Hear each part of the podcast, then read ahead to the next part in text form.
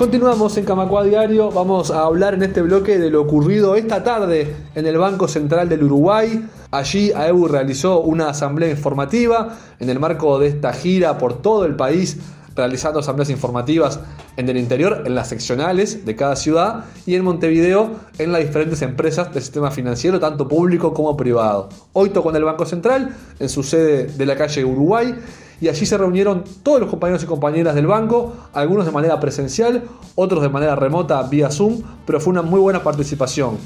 Quien expuso por parte del Consejo Central de AEU fue Pablo Andrade, quien está trabajando como siempre junto al equipo que representa a los trabajadores activos en la caja bancaria. Pablo Andrade hizo su ya clásica exposición sobre la situación de la caja, cuáles son las posibles salidas que tiene para sortear este déficit transitorio y cuál va a ser la postura de AEU para defender la caja, para defender su viabilidad y también para oponerse a la reforma general de la seguridad social que el gobierno está queriendo impulsar, que próximamente se va a estar votando en diputados y que para caja bancaria significaría un gran retroceso. Vamos a empezar a recorrer las voces de esta asamblea informativa, vamos a conversar con los propios compañeros del Banco Central del Uruguay Comenzamos por el presidente de la comisión representativa, Fernando Varela, que hizo un balance positivo de esta instancia. Vamos a escucharlo. Y bueno, eh, esta asamblea informativa la verdad que fue muy productiva. por Zoom, eh, nosotros teletrabajamos la mayoría de, las semanas, este, un tercio del banco no está, en particular los lunes es cuando menos este, cantidad de, de funcionariado estamos presentes y bueno, eh, en forma presencial entendemos que la gente se animó y bueno, por Zoom este, fue un poco más ambiciosa, este, se incorporaron también jubilados, jubiladas, que hicimos este, un llamado por mail durante el fin de semana y bueno, este, creo que aportamos en esta, en esta recorrida informativa eh, que se está realizando y bueno, ahora en nuestra casa de Banco Central. También conversamos con otro integrante de la representativa y además consejero del sector financiero oficial, el compañero Mauricio González, quien valoró toda la ronda de asambleas informativas que está haciendo AEU para mantener al gremio informado de cara a la futura Asamblea General. Sí, la verdad creo fundamental. Eh, por suerte tenemos expositores eh, muy buenos que conocen muy bien el tema este, y que eh, en el intercambio con, las angustias que pueden haber este, eh, en algún este, jubilado o algún próximo jubilar, este, le, llevamos tranquilidad y una información de primera mano, porque son representantes de la caja, muchos de los que nos acompañan este, y que conocen este, al pie de la letra este, cuáles son las perspectivas y cuál es la solución. Y la solución que, cae en este momento de Maduro, digamos, es la PCP.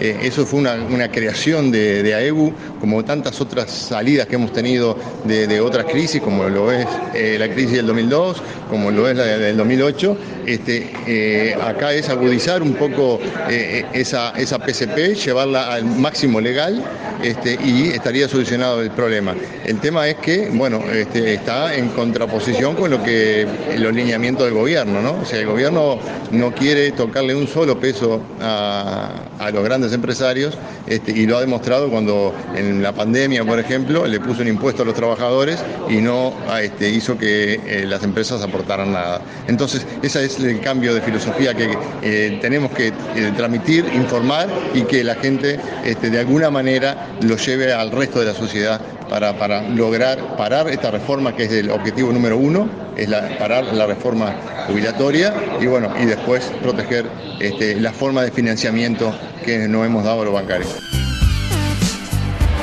Por último, vamos a escuchar la palabra de otro compañero del Banco Central y el presidente del Consejo Sector Financiero Oficial de AEU, Marcelo Ronchi, quien hizo uso de la palabra en la asamblea, fue quien le dio cierre.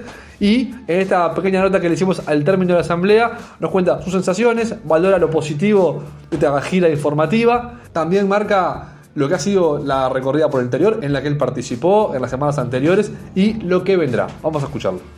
Hoy tuvimos la asamblea del Banco Central, la asamblea enmarcada de esta gira que estamos haciendo por todo el país las últimas dos semanas.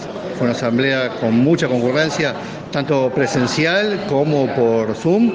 No sé, creo que estamos hablando de en torno a 70, 80 compañeras y compañeras, lo cual muestra la, importancia del tema y el interés que hay. Eh, se mostró no solamente la participación física de los compañeros, sino en las preguntas, en las consultas, en las dudas y también la preocupación que, el informe genera por la situación eh, compleja que se podría llegar a dar en caso de aprobarse esta nefasta ley. Yo creo que lo, fundamental que debería quedar claro en los compañeros es que esta reforma de la seguridad social que eh, está en el ámbito de diputados es básicamente un ajuste fiscal. Nos va a hacer trabajar más años para cobrar menos jubilación. Bolita, compañía Andrade lo explicaba, para tener la misma jubilación con este nuevo régimen que quieren poner, vamos a tener que trabajar, aportar 40 años y trabajar hasta los 68 años de edad. Yo creo que con eso no, no hay más. Y lo otro es que rompe una estructura de una caja que tiene 98 años, anterior al BPS, una caja que se basa en la solidaridad intergeneracional para querer pasar a un sistema de ahorro individual en el cual eh, prima el sálvese quien pueda. Las experiencias en el interior son realmente muy interesantes. Eh, te voy a decir que las tres cuartas partes son compañeros bancarios, eh, ya jubilados. poco pocos compañeros jóvenes. Más allá que en las recorridas dicen que van a participar, los jóvenes todavía no hemos podido llegar y no sienten que esto les puede afectar, lo cual es lógico, tienen 25 o 30 años y uno ve esto a los 65 como algo este, inalcanzable que no van a llegar. Nosotros siempre le decimos a esta etapa de la vida que sí, que parece lejos, pero se llega y ojalá que, así sea. Eh, y lo otro, los compañeros y las compañeras jubiladas muestran, después del informe que hacemos, una preocupación, o sea, realmente se siente preocupado, está en una etapa de la vida de mayor vulnerabilidad, no tiene la misma fuerza, eh, está en el interior, las noticias no llegan de la misma forma y las que llegan son que la caja es eh, tiene plata para dentro de un mes, o sea, son realmente malas. Por eso la importancia de esto, de llegar a todo ese, grupo y plantearles que otra reforma es posible y que vamos a salir adelante, como decíamos en la intervención, superamos la crisis del 2002, a ver, no son comparables, superamos la crisis del 2002, superamos la crisis del 2008, esta la vamos a superar sin lugar a dudas. Estamos terminando esta semana, termina todas las tres semanas de gira, una gira muy intensa que llegamos, tenemos tres o cuatro asambleas por día en todo el país. Una vez terminado esto, vamos a tener que volver a reunirnos y a plantear cuál va a ser la estrategia. Conjuntamente con el PITCNT, el PITCNT hoy está instalando una carpa, eh, la propuesta del PITCNT a todas sus filiales es rodear el palacio mientras esté la discusión, las próximas dos semanas. Obviamente vamos a participar de esa, instancia como parte integral del PITCNT. Y bueno, y en eso estamos, eh, acompañados con la negociación y un nuevo plan de movilizaciones que vamos a a poner en marcha a la brevedad. Camacua Diario. Un resumen informativo para terminar el día.